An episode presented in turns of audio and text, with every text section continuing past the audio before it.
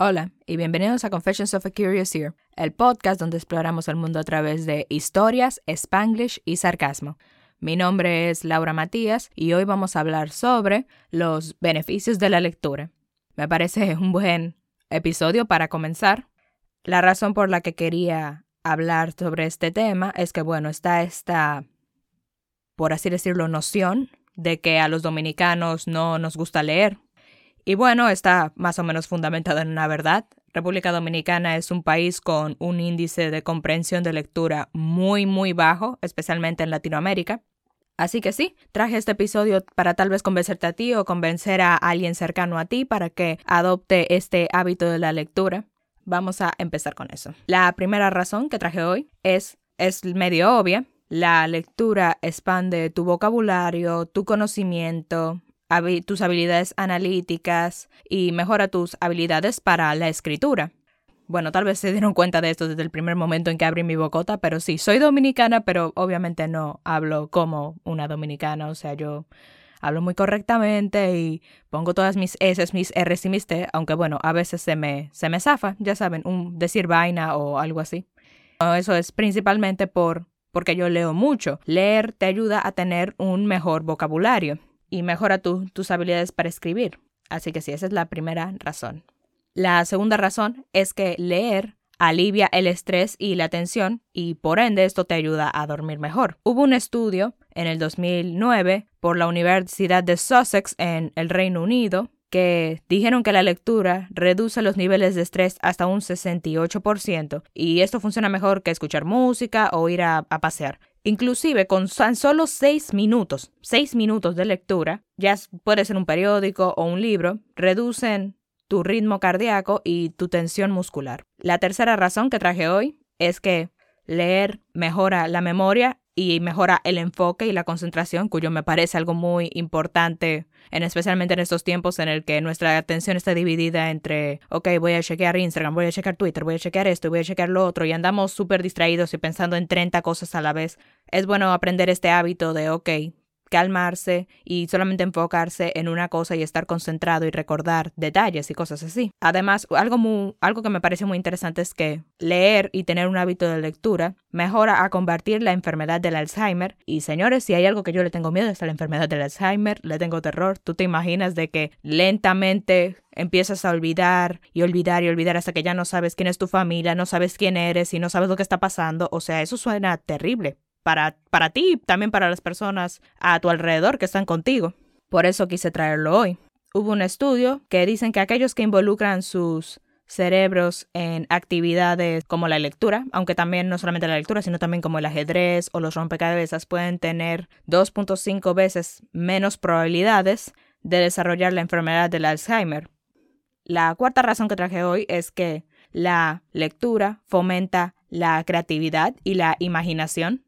Según la Universidad de Toronto, de Canadá, se encuentran que las personas que leen ficción de específicamente cuentos cortos tienden a ser más abiertos que sus compañeros que no lo hacen.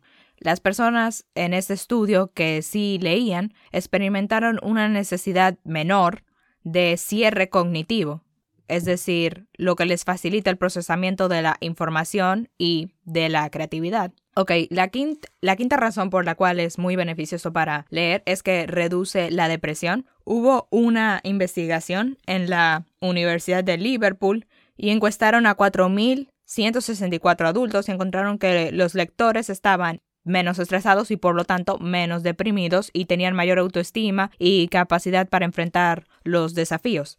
También encontraron que las personas que sí leían tenían más amigos cercanos y un mayor sentido de apego a su comunidad, ya que la lectura es un factor muy importante en la ayuda de la comprensión social más profunda. Y eso no tiene que ser necesariamente libros que, bueno, sean de historia o de ciencia, eso pasa eh, mucho con los libros de ficción también. La sexta razón que traje es que la lectura aumenta la empatía. Hubo un estudio en el 2013, publicado por la revista Science, que halló que las personas que leen ficción pueden tener una mejor, entre comillas, teoría de la mente, que básicamente significa que tienen la capacidad de entender que las creencias y deseos de, y pensamientos de las otras personas que son diferentes a los suyos, es decir, empatía. Y yo, y también esto pasa mucho, si, específicamente si uno lee muchos libros que son narrados en primera persona desde la perspectiva de eh, uno de los personajes. Y los animo a encontrar, a leer de esos libros. Y bueno, la última razón, y esta fue la que la traje yo, que no encontré ningún estudio, pero no me, no me imagino que haya que hacer un estudio para esto, es que leer es divertido. Lo es, me lo crean o no. Yo sé que en, la, en el colegio, en la escuela, nos desanimaron con la lectura porque, vamos a ser honestos, nos ponían a leer muchos libros que eran muy aburridos. O tal vez era un buen libro, pero tener que andarlo analizando y desmenuzando y andarle buscando el simbolismo y, la, y el contexto histórico y qué sé yo, le quita, le quita las ganas a cualquiera. Pero también la lectura puede ser muy divertida, puede ser muy buena.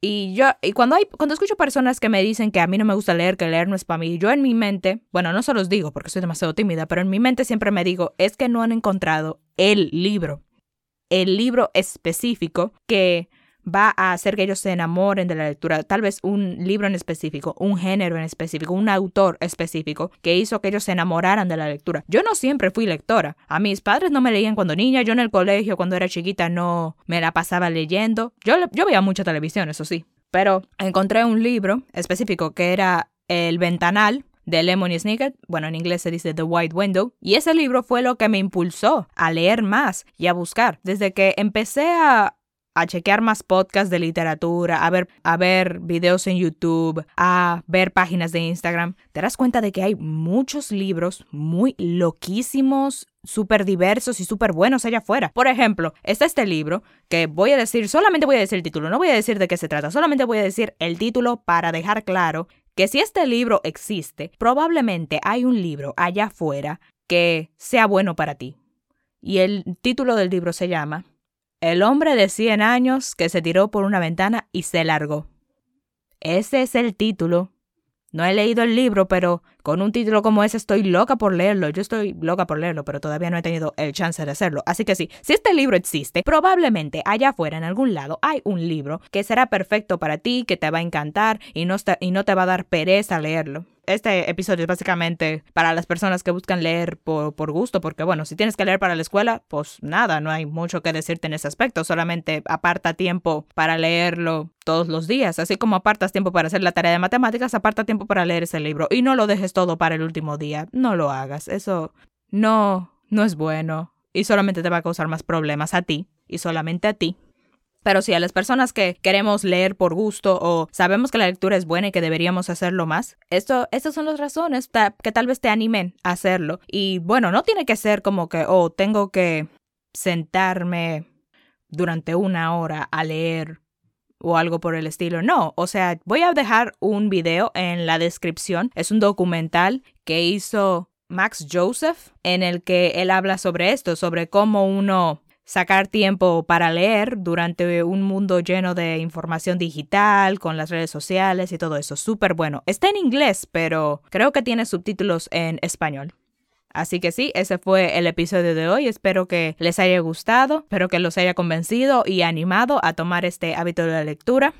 Que gracias por, todo. Si les gustó el podcast, suscríbanse y dejen un review o un comentario. En la descripción están mis redes sociales. Cuídense, pórtense bien, cómanse todos los vegetales y nos vemos hasta la próxima.